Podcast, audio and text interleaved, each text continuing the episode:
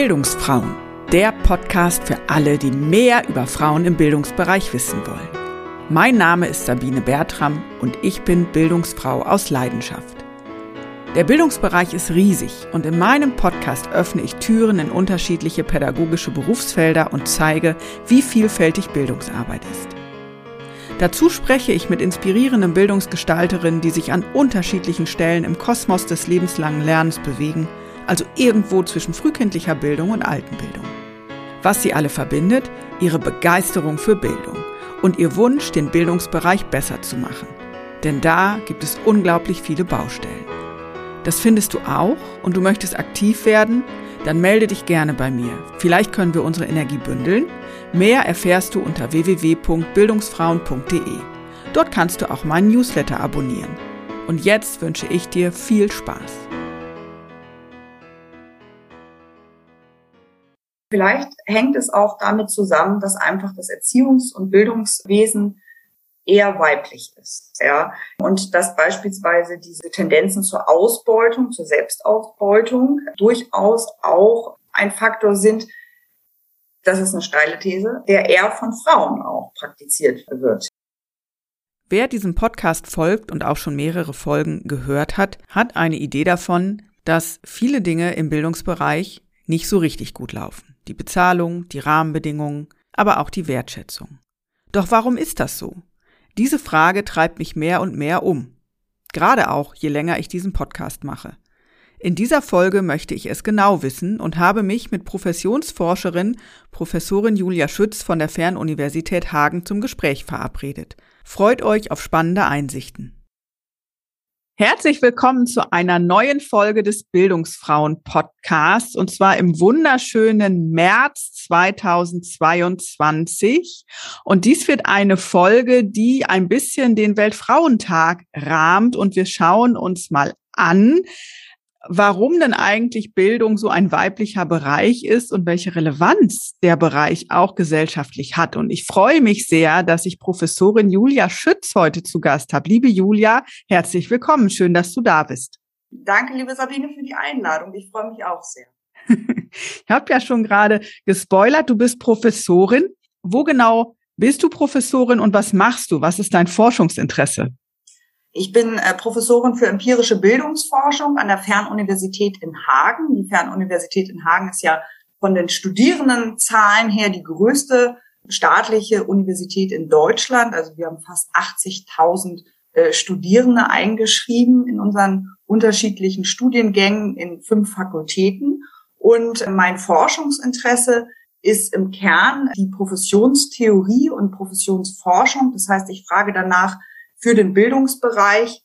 Warum tun pädagogische Akteurinnen und Akteure das, was sie tun? Wie tun sie das? Welche Ansprüche, welche Herausforderungen erleben sie? Mit welchen Problemen sind sie konfrontiert? Wie verändert sich auch der Bildungsbereich in Gänze? Und das Besondere ist daran, dass mich wirklich alle pädagogischen Akteurinnen und Akteure interessieren. Also angefangen von der frühen Bildung über die schulische Bildung, Erwachsenenbildung, Weiterbildung, außerschulische Jugendbildung, Hochschulbildung etc. Also im Fokus meines Forschungsinteresses stehen immer die handelnden Akteure im Erziehungs- und Bildungssystem. Ja, das ist schön, dass du auch nochmal dieses Bereichsübergreifende im Bildungsbereich betonst, weil das ist ja auch ein Ansatz, den ich mit den Bildungsfrauen verfolge, nämlich wirklich bereichsübergreifend Bildungsfrauen befragen, porträtieren und auch miteinander ins Gespräch bringen und vernetzen.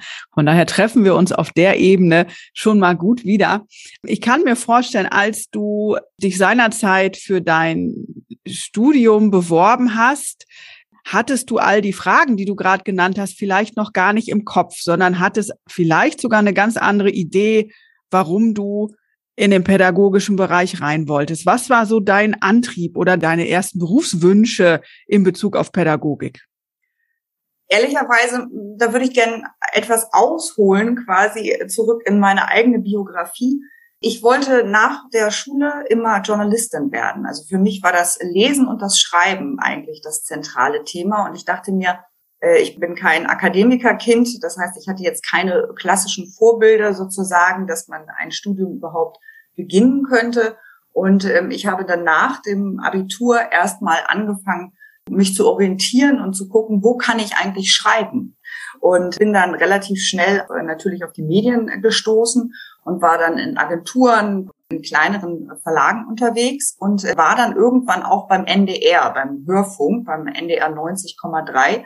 Und dort war es so, dass ich gedacht habe, eine journalistische Ausbildung ist nicht so ganz klar geregelt. Ein Studium kam mir eigentlich nicht in den Sinn, aber es gab sozusagen eine Schlüsselszene in dieser Zeit nach meinem Abitur oder in dem Jahr nach meinem Abitur, dass der damalige Chef vom Dienst, vom NDR zu mir gesagt hat, egal was du machen willst im journalistischen Bereich, du brauchst ein Studium. Und der NDR sitzt am Hamburg gegenüber von der Universität Hamburg. Und dann bin ich einfach rübergegangen und habe geguckt, was mein NC zulässt und habe tatsächlich auf die Bewerbungsunterlagen für die Universität geschaut und habe gesehen, okay, ein Lehramtsstudium würde sich anbieten und habe mich dann für ein Lehramtsstudium eingeschrieben, das aber nach ganz kurzen wenigen Tagen quasi gewechselt in, in den Studiengang Diplompädagogik oder Erziehungswissenschaften und habe dann im Studium relativ schnell gemerkt, oh, hier kann man ja lesen und schreiben, beziehungsweise das ist quasi das, was ich eigentlich machen will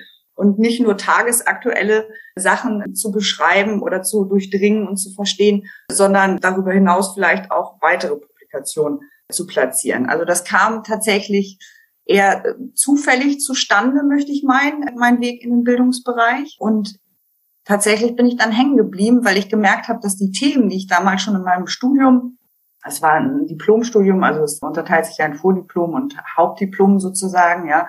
Da habe ich gedacht, das sind ja Themen, die total relevant sind für mich, ja. Also wie lernen Kinder und Jugendliche, aber natürlich auch Erwachsene, welche großen gesellschaftlichen Herausforderungen haben wir. Also äh, damals auch schon Migration, Integration, beziehungsweise auch kam dann später erst die Inklusion als großes Thema.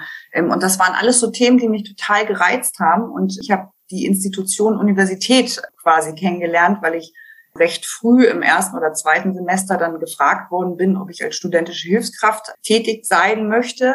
Dann habe ich gedacht, ja, das, das mache ich jetzt einfach mal. Und so ist mir sozusagen die Universität als Arbeitsfeld erstmalig begegnet.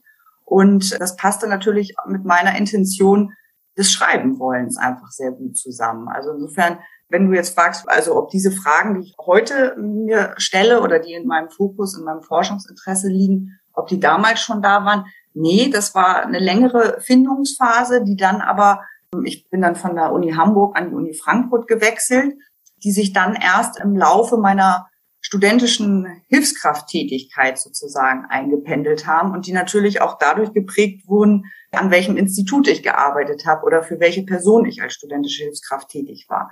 Das war äh, Professor Nittel von der Goethe-Universität in Frankfurt und das ist ein sehr klassischer Professionsforscher im Bereich der Erwachsenenbildung. Insofern hat mich das dann umgetrieben und dort sind im Grunde diese ganzen Fragen, die ich heute immer noch bearbeite, aufgetaucht. Ich habe ja auch Diplom studiert und ich musste zwei Praktika machen. Musstest du das auch und wo hast du die denn gemacht? Genau, meine zwei Praktika musste ich auch machen. Ich mein erstes Praktikum habe ich in einem Mütterzentrum in Hamburg gemacht. Das war interessant. Das war eine Kombination. Also das Mütterzentrum hatte auch eine Kita und dort wurden Frauen äh, beraten, ganz unterschiedlicher Couleur sozusagen. Es gab da viele Angebote äh, der Beratung und des, auch des Austauschs für werdende Mütter, für junge Mütter etc. Aber es gab natürlich auch den Kita-Bereich und da habe ich ein halbes Jahr ein Praktikum gemacht und war im Anschluss dann auch ehrenamtlich noch bestimmt anderthalb Jahre dort im Mütterzentrum. Das war eine sehr schöne Zeit und mein zweites Praktikum habe ich dann in Frankfurt gemacht, im Hauptstudium, und zwar bei der Stadtbücherei in Frankfurt. Und irgendwie, da kam dann wieder diese Affinität zu Büchern und Lesen. Also ich fand die Stadtbücherei irgendwie immer interessant oder Bibliotheken. Also ich wurde oft irgendwie, wenn ich in Bibliotheken war, angesprochen, also von anderen, äh, wo sie denn ihre Bücher finden würden, weil viele gedacht haben, ich würde da arbeiten. Und deswegen habe ich dann in der Stadtbücherei in Frankfurt mein zweites Praktikum gemacht. Ja, das war auch eine super Erfahrung, ehrlicherweise. Und was hat dich dann schlussendlich an die Hochschule und in so eine wissenschaftliche Laufbahn hineingezogen und warum bist du nicht in der Praxis geblieben? Während meines Studiums war ich immer auch in der Praxis tätig. Also ich habe zum Beispiel für das Bildungswerk der hessischen Wirtschaft habe ich in einer berufsvorbereitenden Bildungsmaßnahme mit äh, Jugendlichen, Schulabbrechern insbesondere gearbeitet oder ich habe die freizeitpädagogische Betreuung für die Auszubildenden der Bundesagentur für Arbeit begleitet in den Abendstunden, ja, also viel Tischtennis gespielt, viele Angebote sozusagen gemacht in dem Bereich. Äh, und das hat mich auch äh, schon gereizt, aber es war natürlich so, dass ich nicht an der Uni, also gerade in Frankfurt, äh, ich sage mal, das ist meine geistige Heimat, die Goethe-Universität, wahnsinnig wohlgefühlt habe. Ja, weil nicht nur der Austausch mit den Kommilitonen und den anderen, sondern einfach auch dieses dieses Zusammenwirken am Institut und ähm, das Mitdenken, beispielsweise, wenn es darum ging, Projekte vielleicht auch schon zu skizzieren. Mir hat meine Diplomarbeit unfassbar viel Spaß gemacht, ja.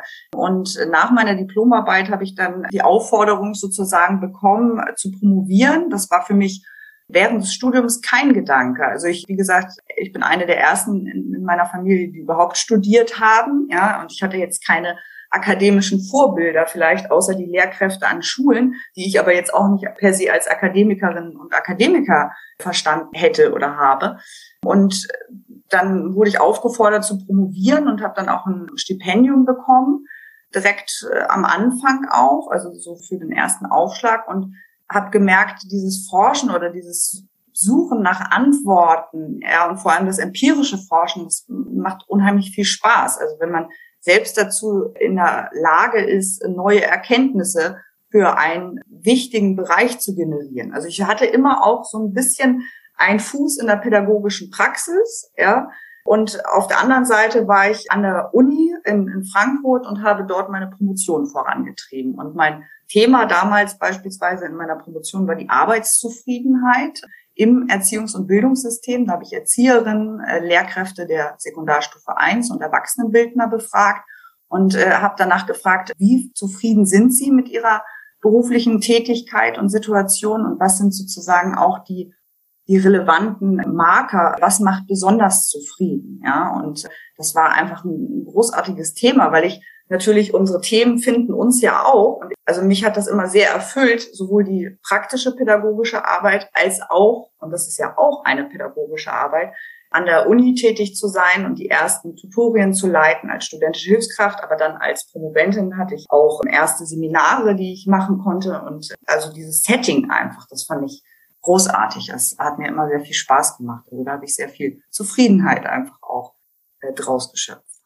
Das Thema deiner Promotion, die Arbeitszufriedenheit, da bleibe ich jetzt mal direkt hängen, weil in meiner Beobachtung aus den letzten mittlerweile 17 Podcast-Folgen ist, dass die Frauen ihrem jüngeren Selbst, das ist ja meine klassische Abschlussfrage immer, dass die Frauen ihrem jüngeren Selbst eigentlich immer sofort empfehlen würden, im Bildungsbereich tätig zu werden.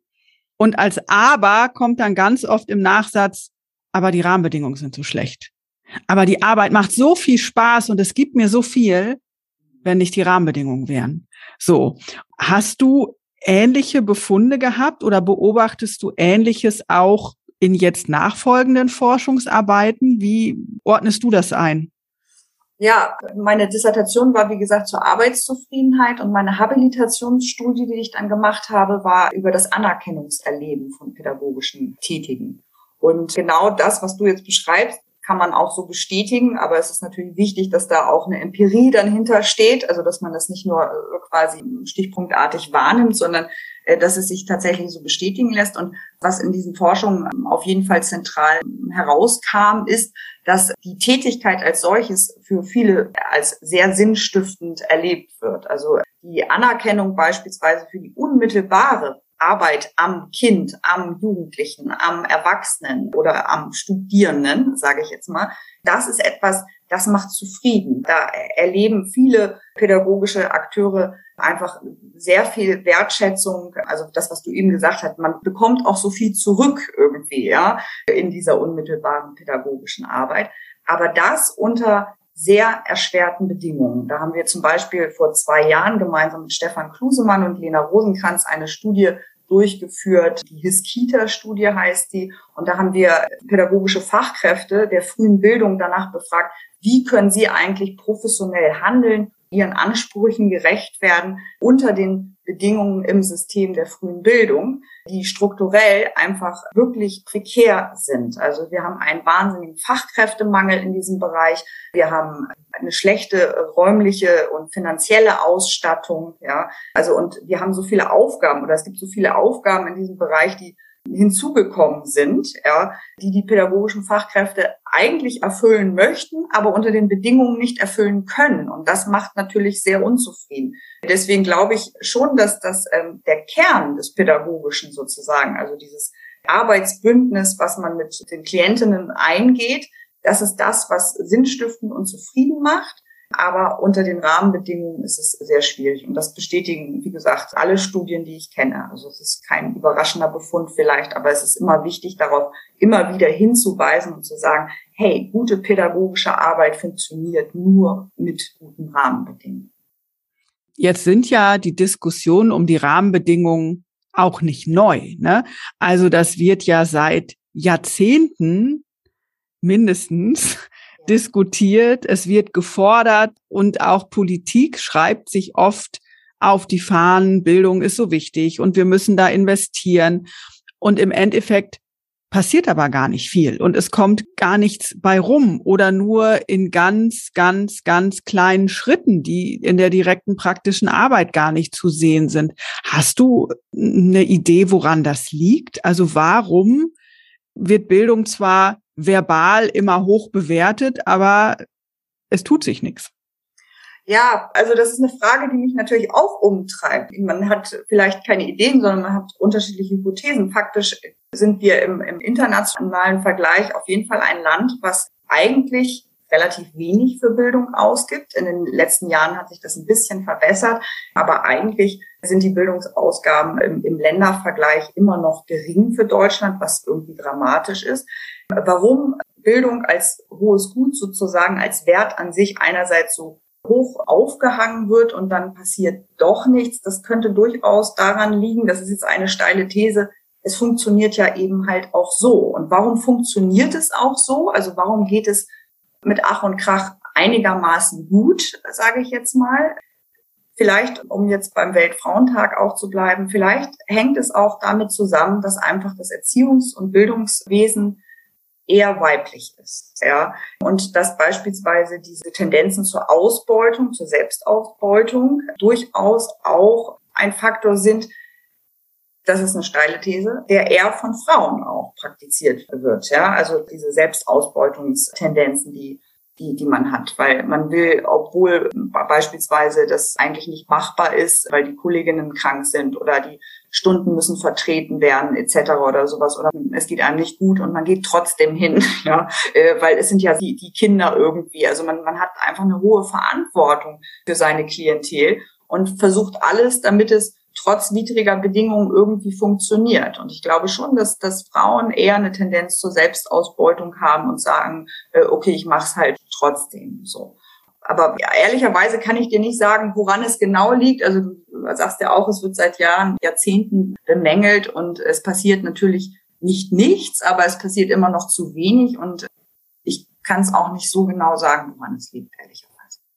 Ja, also mich, mich treibt es einfach um, ne, weil ich das eben auch beobachte und weil ich eben, ich sage jetzt mal deine steile These, diesen Hang zur Selbstausbeutung oder ja, Selbstausbeutung klingt natürlich sehr krass, aber einfach der Hang, die eigenen Grenzen auszudehnen, sage ich jetzt mal, möglich zu machen, was geht im Sinne der Zielgruppe, der Klientel, mit der eine Bildungsfrau auch arbeitet. Ne? Ich glaube, dass das schon auch was eher weibliches ist, was glaube ich auch damit zusammenhängt, dass eben auch Sorgearbeit oder Care-Arbeit, wie das ja neudeutsch eingeenglischt heißt, eben auch eine weibliche Domäne ist und es so, ja, wenn man da so mit dem Herz dran hängt oder wenn man mit viel Engagement dabei ist, ich weiß einfach, ich könnte ja meine Kinder auch nicht einfach in die Ecke stellen und sagen, so jetzt macht mal, sondern das kann man einfach nicht stoppen. Also eine Excel-Tabelle kann ich einfach mal ausmachen und zumachen. Ne? Aber wenn ich mit Menschen arbeite, ist es natürlich schwierig. Die Frage ist ja, warum ist denn der Bereich dann trotzdem auch für so viele Frauen attraktiv? Also wenn man jetzt mal sich so Zahlen anguckt, dann sind ja so im Schnitt über alle Bildungsbereiche hinweg etwa 70 Prozent der Beschäftigten im Bildungsbereich Frauen und nur 30 Prozent Männer. Warum ist der Bereich so attraktiv? Hast du dazu auch schon mal gearbeitet oder kennst du Studien dazu? Naja, also wir haben gerade darüber nachgedacht in einem Beitrag, den Johanna Pankritz und ich gemeinsam jetzt verfasst haben, also soziale Arbeit als Frauenberuf. Und wir wählen auch Berufe aus, ja, ähm, dazu gibt es Studien, die sozusagen unser Selbstbild äh, bestätigen, ja. Und wenn wir uns als weiblich beschreiben, äh, definieren, dann suchen wir auch eher, äh, also wir neigen dazu, dann bei der Berufswahl auch auf klassische Berufe zu gehen, die sozusagen unserem Bild entsprechen, was wir auch von uns selber haben oder was vielleicht auch an uns herangetragen wird. Das heißt, es ist kein Zufall, dass das in den ganzen sozialen und Erziehungsberufen eher Frauen vorzufinden sind, weil sie sozusagen dann auch Konkurrenz sind mit ihrer eigenen Rolle. Also Frauen entscheiden sich eher für Frauenberufe, weil sie sich als Frau äh, definieren und weil sie auch als Frau so wahrgenommen werden wollen. Ja, also das ist irgendwie auch schlüssig. Das ist der eine Grund. Natürlich ist es auch eine historische Perspektive. Das heißt, die Pflege, die Care-Arbeit, ja, äh, oder die erzieherischen Arbeiten, die wurden in der historischen Perspektive schon immer eher natürlich den Frauen zugeschrieben. Und wir haben ja nun mal den Reproduktionsvorteil, ja, also Frauen sind diejenigen, die Kinder bekommen können und da können wir drehen und wenden, wie wir es wollen. Das sind wir, ja. Und äh, deswegen ist es uns zugeschrieben, sozusagen Care- und Sorgearbeit beziehungsweise Erziehungsarbeit eher zu leisten. Und wir sehen das ja auch beispielsweise, wenn wir über Vollzeit- und Teilzeitbeschäftigung nachdenken. Also Teilzeit ist für berufstätige Mütter die Regel und bei Vätern ist es die Ausnahme. Das heißt, wir wissen zum Beispiel im Jahr 2019, dass rund 93 Prozent der Väter Vollzeit arbeiten und 24 oder 27 Prozent, glaube ich, der Mütter. Also das ist ein relativ unausgewogenes Bild und das hat sich historisch festgeschrieben, in Deutschland zumindest. Wenn ich mir jetzt angucke, dass Mütter eben seltener in Vollzeit arbeiten als Väter und wenn ich dann aber mal auch jetzt aus meiner persönlichen Erfahrung heraus und auch aus meinem Umfeld als Mutter merke ich, dass da bei den Frauen trotzdem aber auch ein großer Druck ist, irgendwie berufstätig zu sein, trotzdem die Kinder auch im Blick zu behalten, alles zu managen, dann wird ja aus dem Bildungssystem auch immer noch viel rausverlagert in die Familien. Also wenn ich überlege, wie viele Anfragen aus der Schule kamen, mal zu begleiten, mal als Lesepatin da zu sein, mal hier zu helfen, mal da zu helfen und hier noch was zu tun und da noch was zu tun. Also auch da sind ja unheimlich hohe, hohe Anforderungen und Ansprüche, die aber vor allen Dingen auch wieder bei den Frauen landen und seltener bei den Männern. Ne? Das finde ich immer total interessant, weil ich das eben so erlebt habe. Und es gibt ja auch mittlerweile einige Bücher dazu, dass das wird immer so individuell erlebt, aber irgendwie ist es auch ein strukturelles Problem. Und ich glaube, dass es eben auch im Bildungsbereich ein strukturelles Problem ist, also ähnlich, ne, wie du das vorhin auch schon gesagt hast, ne, weil es läuft, weil alle wissen, dass es auch läuft in den schlechten Rahmenbedingungen, sich da eigentlich nichts ändern muss. Ne? Und diejenigen, die aber beschäftigt sind in dem System, empfinden das ja nicht als strukturell, sondern durchaus auch sehr als sehr persönlich, weil sie sich persönlich ja. damit aufreiben. Hast du auch geforscht oder kennst du Studien, wie Frauen damit umgehen, wie die das ausbalancieren? Also pädagogische Fachkräfte, ne, also zu merken, sie kommen damit nicht so richtig zurecht und es ist sehr anstrengend und überanstrengend und andererseits zu wissen, es ist irgendwie strukturell. Gibt es dazu schon was? Also ich könnte mir durchaus vorstellen, dass es dazu was gibt, ja. Aber wenn man jetzt über Arbeitszufriedenheitsforschung spricht beispielsweise, dann gibt es natürlich auch relativ schnell die, die Verwandtschaft zu Belastung erleben. Ne? Also es gibt viele Studien zum, also wenn man über Arbeitszufriedenheit, dann redet man auch immer über Arbeitsunzufriedenheit und es gibt einige Studien zum Belastungserleben. Und äh, das Belastungserleben ist gerade in sozialen Berufen ja deutlich ausgeprägter. Also das Stichwort Burnout, ja, das ist ja auch das Modewort quasi, ja. Also die Leute brennen aus und äh, sie brennen aus, weil sie vorher für etwas gebrannt haben, ja, und weil es halt einfach insbesondere in Berufsfeldern zu Belastungserleben und Burnout kommt, wo soziale Beziehungen zu anderen, nämlich Adressatinnen im Fokus stehen, ja, weil man eben, äh, was du vorhin gesagt hast, nicht einfach den Rechner ausschalten kann oder die Excel-Tabelle schließen kann, äh, sondern weil man mit Menschen arbeitet und äh, deswegen das korreliert stark, dieses Belastungserleben oder diese Burnouts mit sozialen Berufsgruppen, wozu ja auch die Erziehungs- und Bildungsberufe gehören natürlich.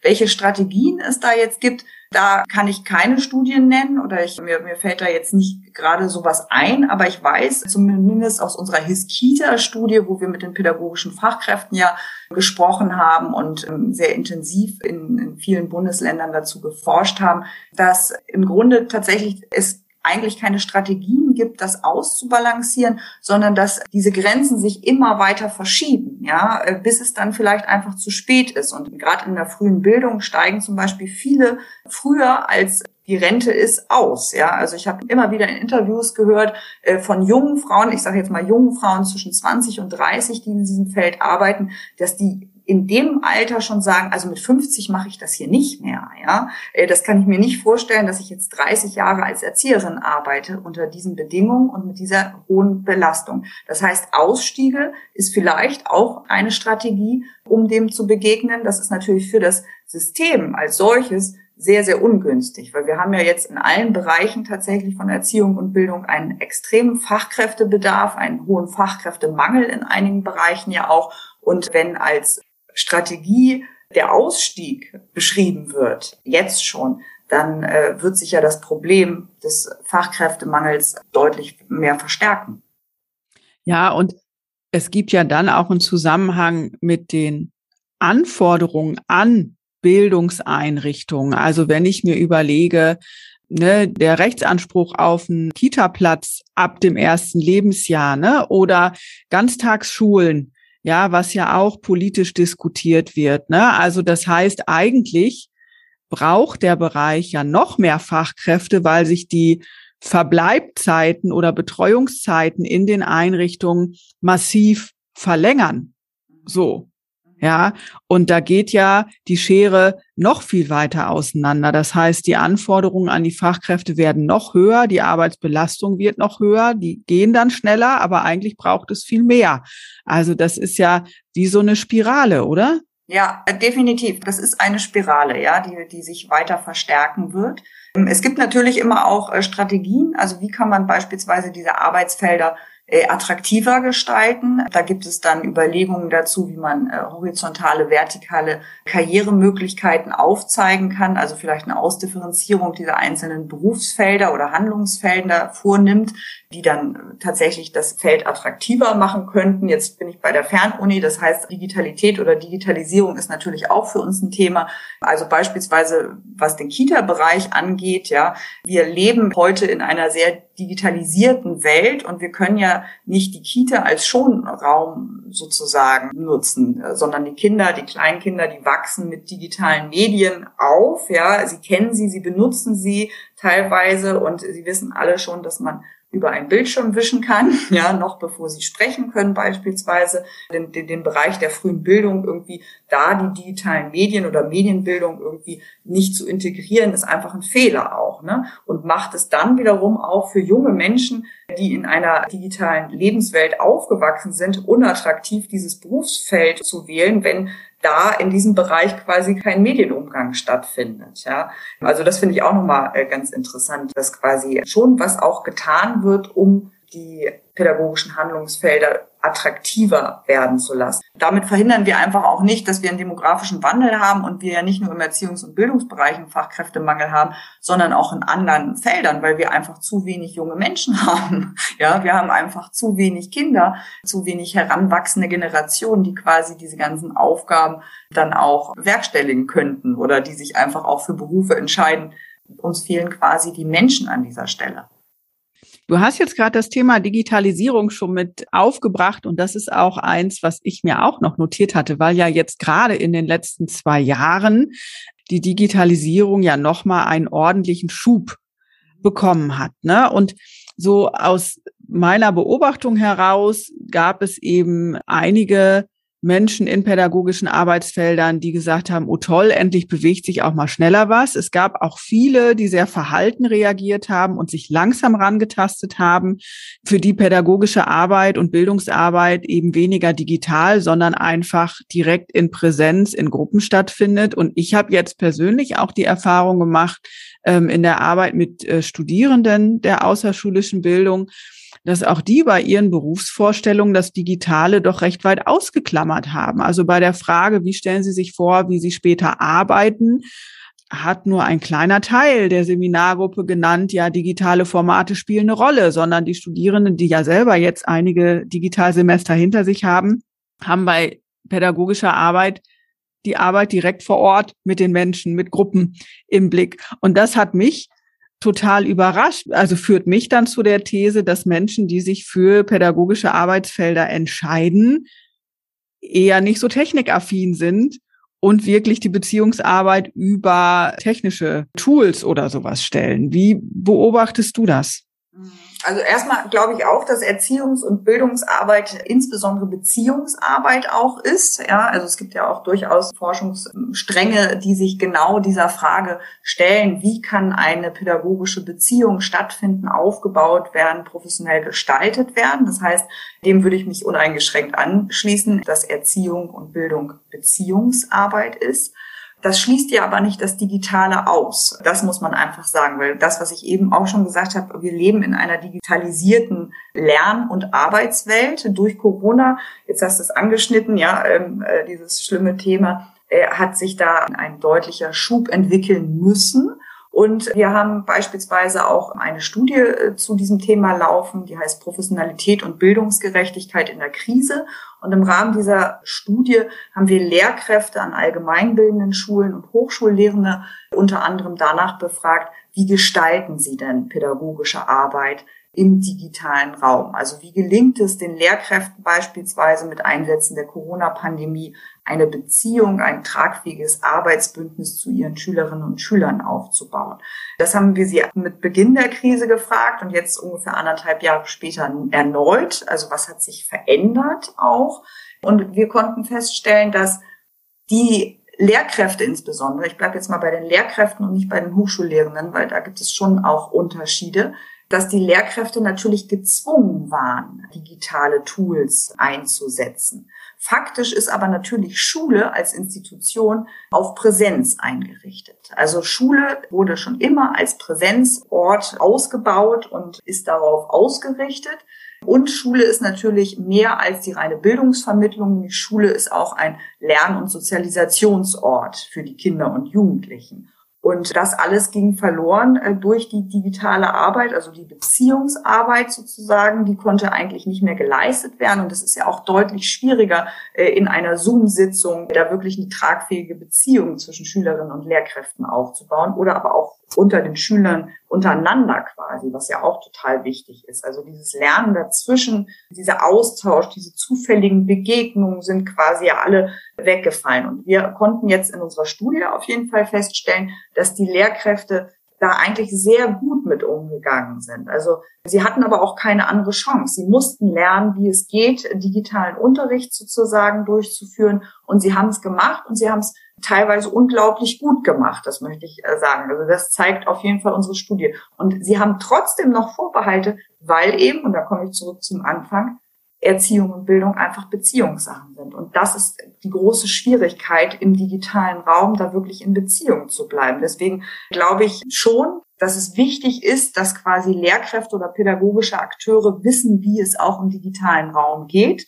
Äh, vielleicht ist es nicht die erste äh, Pandemie und es wird vielleicht auch nicht die letzte Pandemie sein. Ja, insofern sollten Sie das wissen. Aber ich glaube auch, es entspricht einfach der heutigen Lern- und Arbeitswelt, dass wir digital kompetent sein müssen und dass das bisher so wenig sozusagen im pädagogischen Bewusstsein verankert ist, liegt bestimmt auch daran, dass es in den meisten pädagogischen Ausbildungsgängen einfach noch unzureichend bearbeitet wird. Also wenn du eine Ausbildung zur Erzieherin machst, dann wirst du mit dem Thema Medienbildung möglicherweise ähnlich wenig konfrontiert wie in dem Lehramtsstudium, was du absolvierst als eine Lehrkraft oder in der Erwachsenen, na, in der Erwachsenenbildung ist es jetzt vielleicht, da gibt es ja ganz viele Zugangswege, ja. Aber also die klassischen pädagogischen Ausbildungswege, die berücksichtigen im Grunde unzureichend auch die Frage danach von Medienbildung, Medienkunde ähm, oder digitaler Bildung.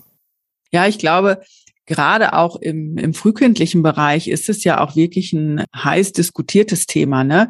Weil ich glaube, einerseits wissen viele Fachkräfte, die Kinder sind zu Hause schon ganz viel auch mit Medien konfrontiert. Manchmal werden Medien ja auch, ich sag mal, als digitale Babysitter durchaus genutzt, ja. Und die Kinder sollen also in der Kita auch den, den Gegenentwurf haben. Das heißt, analog, viel draußen, Natur erleben, körperliches Erleben, um auch Motorik auszubilden, um Sprache auszubilden. Das hängt ja alles zusammen. Und gleichzeitig soll irgendwie Medienbildung, Medienerziehung passieren, ohne dass das so ein Übergewicht kriegt. Ne? Und ich ähm, weiß, dass es da auch sehr viele konträre Diskussionspunkte gibt, sozusagen. Ne? Ja, das ist so ein bisschen so Bewahrpädagogik. Ne? Aber faktisch ist ja die Lebenswelt eine andere. Ja? Also ich plädiere schon dafür, dass die Auseinandersetzung mit Medien ja, und äh, die frühe Bildung hat einen Bildungsauftrag und das sind Bildungsinstitutionen, unsere Kitas, äh, dass die sich natürlich damit auch auseinandersetzen müssen. Und die Bildung fängt halt nicht oder auch nicht die Medienbildung fängt nicht erst mit der Schule an, sondern halt viel früher, ja. Und selbst die Kleinsten werden mit mit Medien konfrontiert an jeder Ecke, ob äh, nun als Babysitter oder äh, im Restaurant, ja, oder wo auch immer. Überall sind äh, Medien vorhanden. Äh, insofern finde ich es falsch, dass irgendwie aus diesem Bereich, aus diesem so wichtigen Bereich der frühen Bildung äh, zu eliminieren. Das ist äh, ein Fehler. Du hast ja gesagt, du wünschst ja eigentlich auch, dass das viel mehr in Ausbildung, in pädagogischen Ausbildungen auch Einzug hält. Jetzt bildet ihr an der Fernuni natürlich auch aus. Das heißt, ihr bietet auch Studiengänge im pädagogischen Bereich, im Bildungsbereich an. Welche Rolle spielt da die Digitalisierung? Also ich meine, klar, ihr seid als Fernuni erstmal per se auch sicherlich digitaler aufgestellt, schon lange wie andere Hochschulen. Dazu habe ich ja in Folge zwei auch mit Annabel Bills gesprochen, die bei euch ja in dem Thema den Hut auch mit auf hat. Ja, das andere ist ja aber eben, wie bindet ihr das konkret in Curricula ein für pädagogische Berufsfelder? Wir haben an der Fernuniversität haben wir einmal den Bachelor Bildungswissenschaften und wir haben den Master Bildung und Medien E-Education. Und der Bachelor Bildungswissenschaften ist quasi ein ganz grundständiger bildungswissenschaftlicher Studiengang, wo das Thema aber von uns auch bearbeitet wird. Wir haben unterschiedliche Angebote im Bereich der Mediendidaktik und Medienpädagogik involviert. Und der Master, der setzt natürlich ganz klar seinen Schwerpunkt auf Bildung und Medien, E-Education. Und äh, das ist auch schon so eine richtige Marke geworden. Also da wird im Wesentlichen das Thema bearbeitet, wie lerne und arbeite ich mit digitalen Medien unter dem Einsatz digitaler Medien, welche Entwicklungen gibt es dort, ja, es werden eigene Medienprodukte von den Studierenden entwickelt beispielsweise, also in meinen äh, zu verantwortenden Modulen werden beispielsweise Studien viel betrachtet, ob das Lernen sozusagen mit digitalen Medien besser in Anführungszeichen funktioniert als wenn sie jetzt nicht im Einsatz sind. Ja, ähm, also insofern, das ist schon ein großer Schwerpunkt in unserem Studienangebot an der Fernuniversität. Aber darüber hinaus ist es natürlich so, dass die Fernuniversität die digitale Universität im Grunde ja per se ist. Also das heißt, unsere Studierenden sind in der Regel immer von uns über Lernplattformen begleitet. Wir haben digitale Veranstaltungsformate, Vorlesungen, Seminare finden im digitalen Raum statt. Wir haben auch Präsenzveranstaltungen an unseren Studienstandorten, sowohl in Hagen als auch in den anderen äh, großen Städten, sage ich jetzt mal.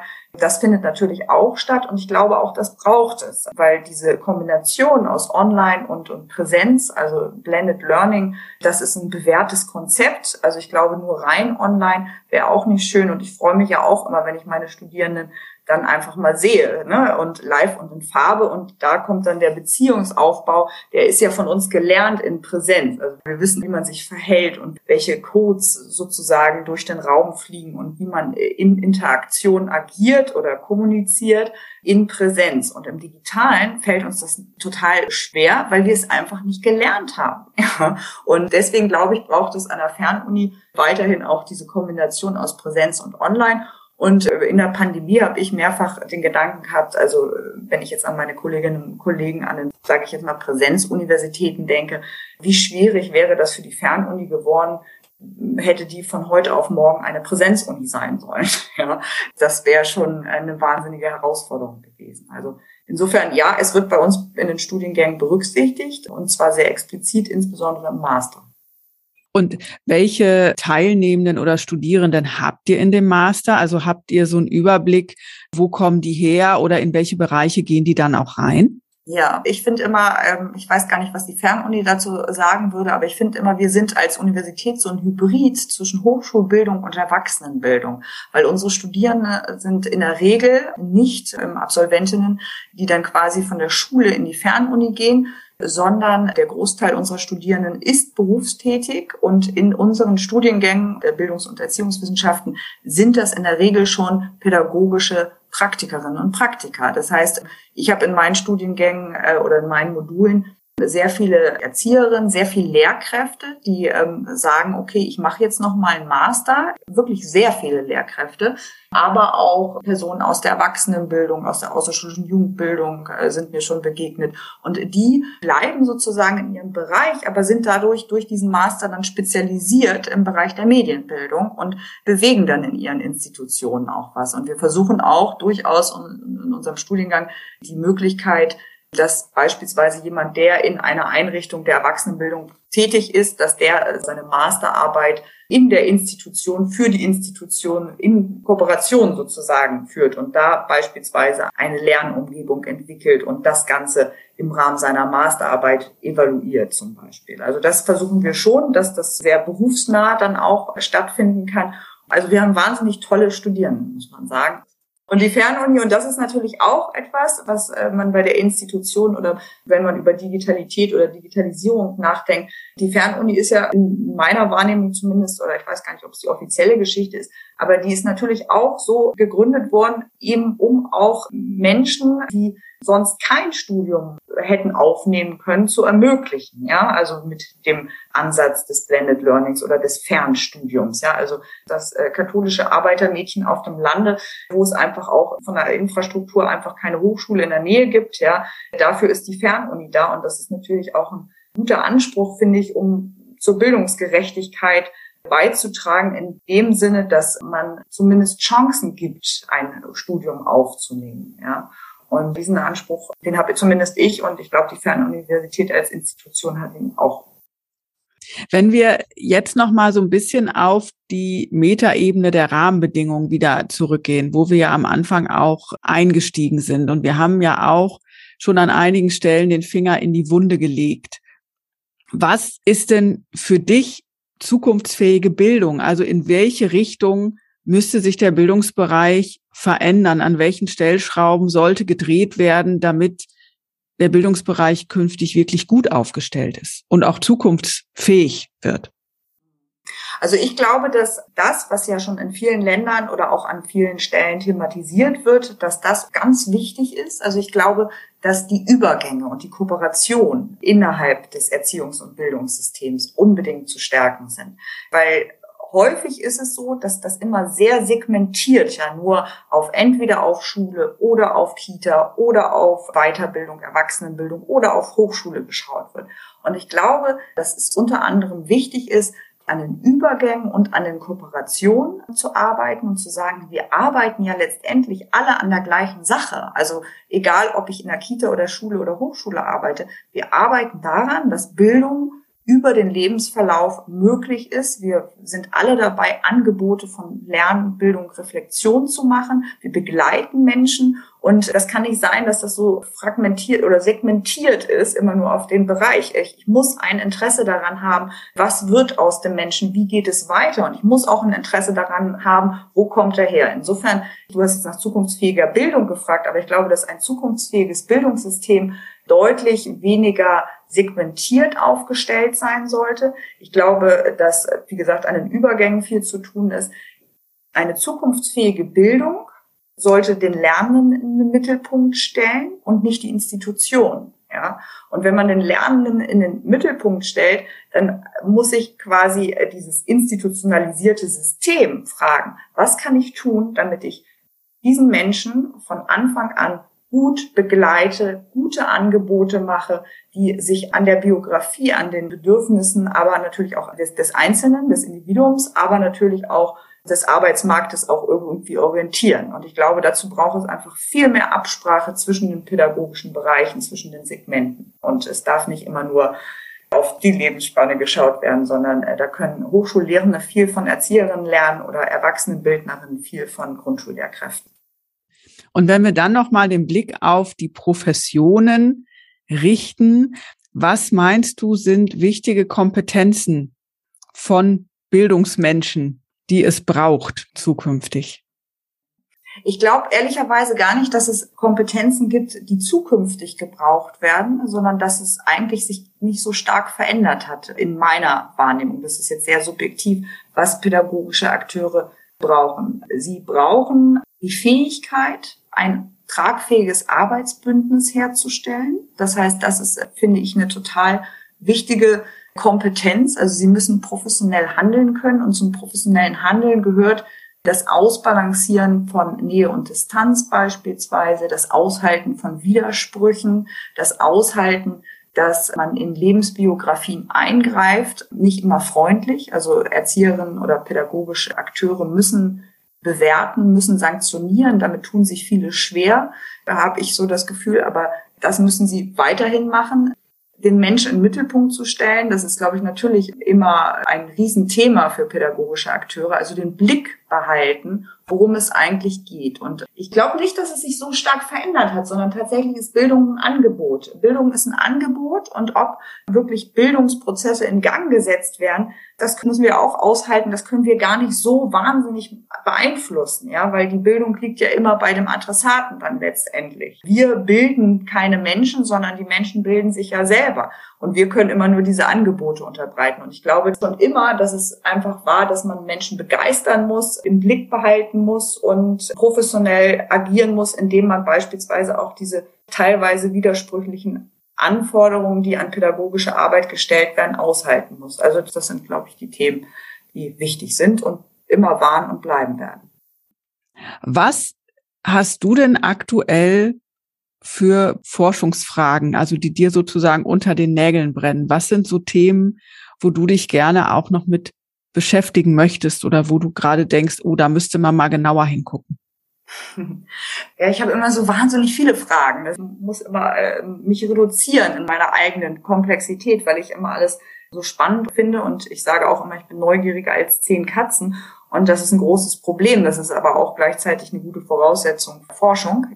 Ich habe äh, vorhin ja von meiner Anerkennungsstudie gesprochen und ich glaube, das Thema der sozialen Anerkennung im, Erziehungs- und Bildungssystem, das ist ein Thema, was ich unbedingt aufgreifen möchte weiterhin und auch weiter verfolgen möchte. Also in meiner Anerkennungsstudie kam zum Beispiel auch raus, das Anerkennungserleben bei den pädagogischen Akteuren wirklich in Abhängigkeit unterschiedlicher Faktoren steht. Das heißt, je jünger zum Beispiel die Klientel, desto weniger anerkannt fühlen sich die pädagogisch Tätigen.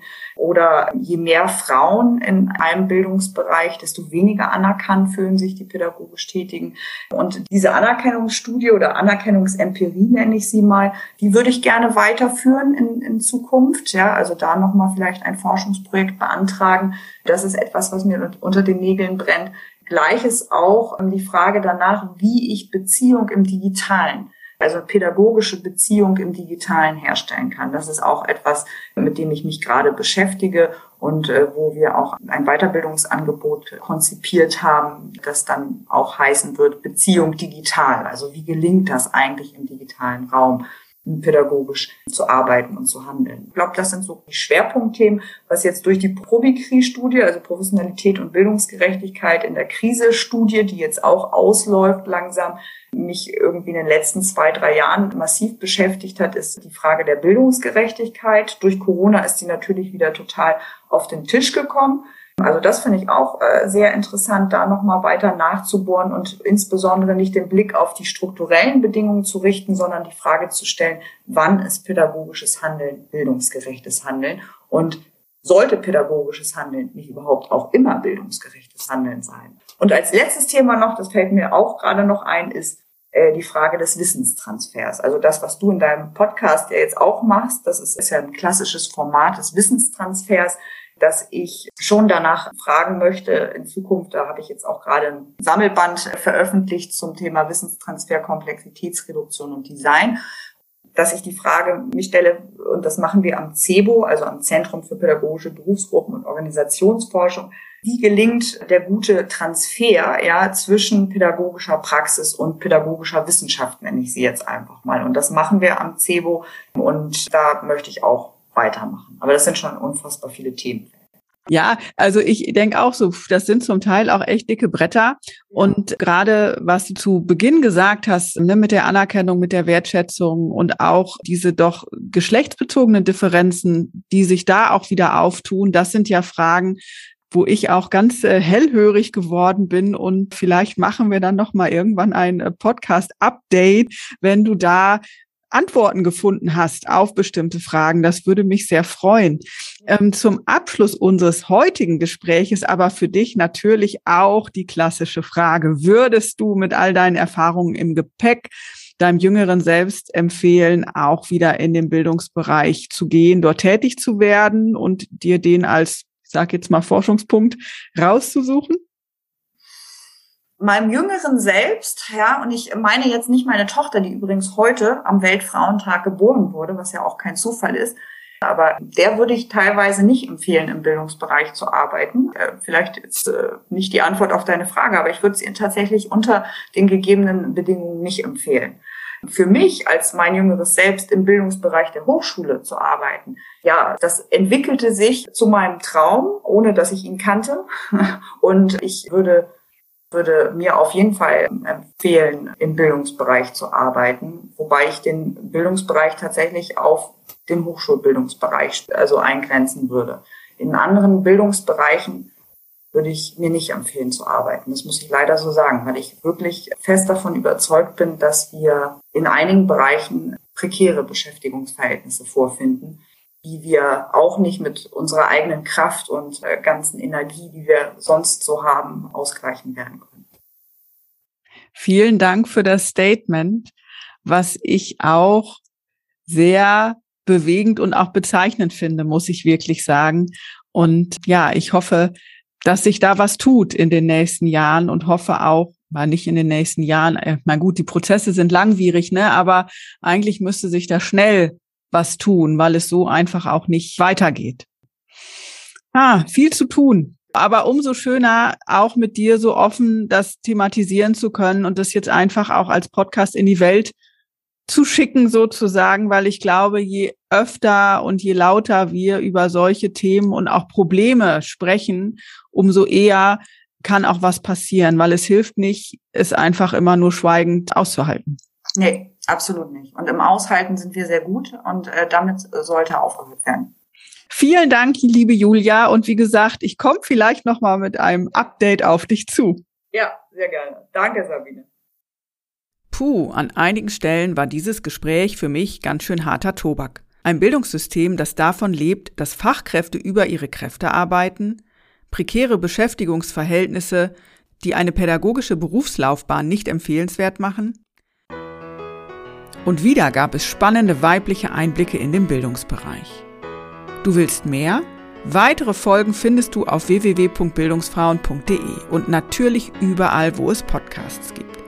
Dort kannst du auch gerne ein Like dalassen. Du willst nichts verpassen?